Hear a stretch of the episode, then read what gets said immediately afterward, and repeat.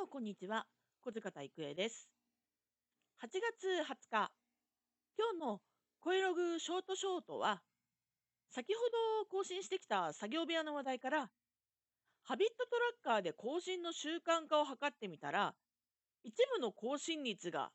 やばすぎたという話です。あれですね、もう。改めて見える形で自分の前に掲示すると、いろいろ頭痛くなってきちゃいますね。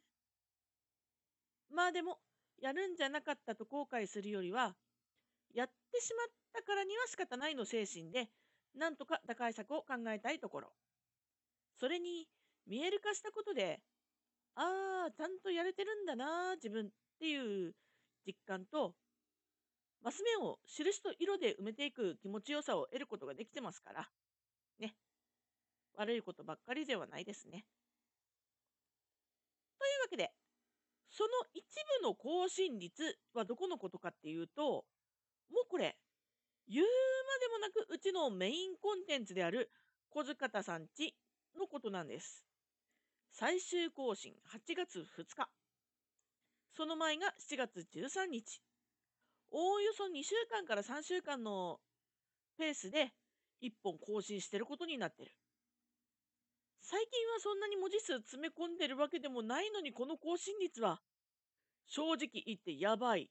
とハビットトラッカーで改めて見ちゃって方からは思ってるわけなのであります。声ログの方はこの声ログショートショートとダイソーのあの220円ヘッドホンが来てからは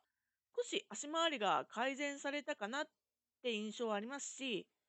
作業部屋の方はなんだかんだ言ってお休み期間取りつつもそれなりに更新できてたりしますからもうあとはねここだけなんとかならないのかと。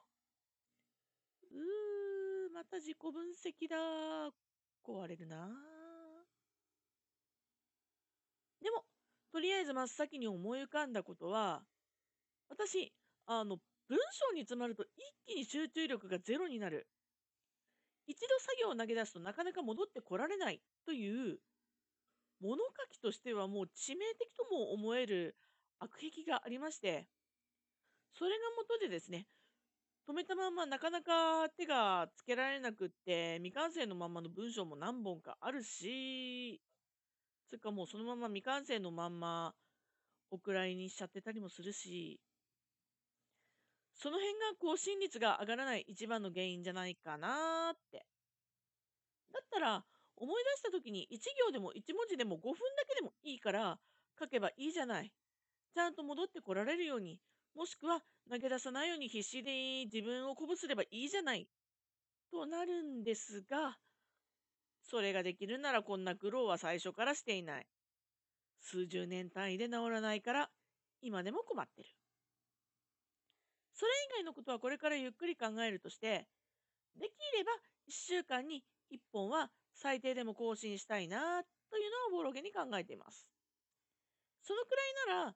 作業部屋や声ログと両立させながら何とかやっていけそうという予測。全然当てになりそうもないですが。今抱えてる企画ものは優先的に終わらせるとして、その後は、もう本当にパソコンの話やらないと、今年の目標完全未達で終わるという何とも情けない結果になりそう。あかんな、これ。あとは、とりあえずしばらく新しいものを買ったりなんだりということはないし、買い物にも出ないだろうから、今持ってるお気に入り文房具の話とか日常の書き物の話をするかな。というか、それぐらいしか書けることがないな。どうしようかな。といろいろ考えながら語ったところで今回はこの辺で失礼します。またね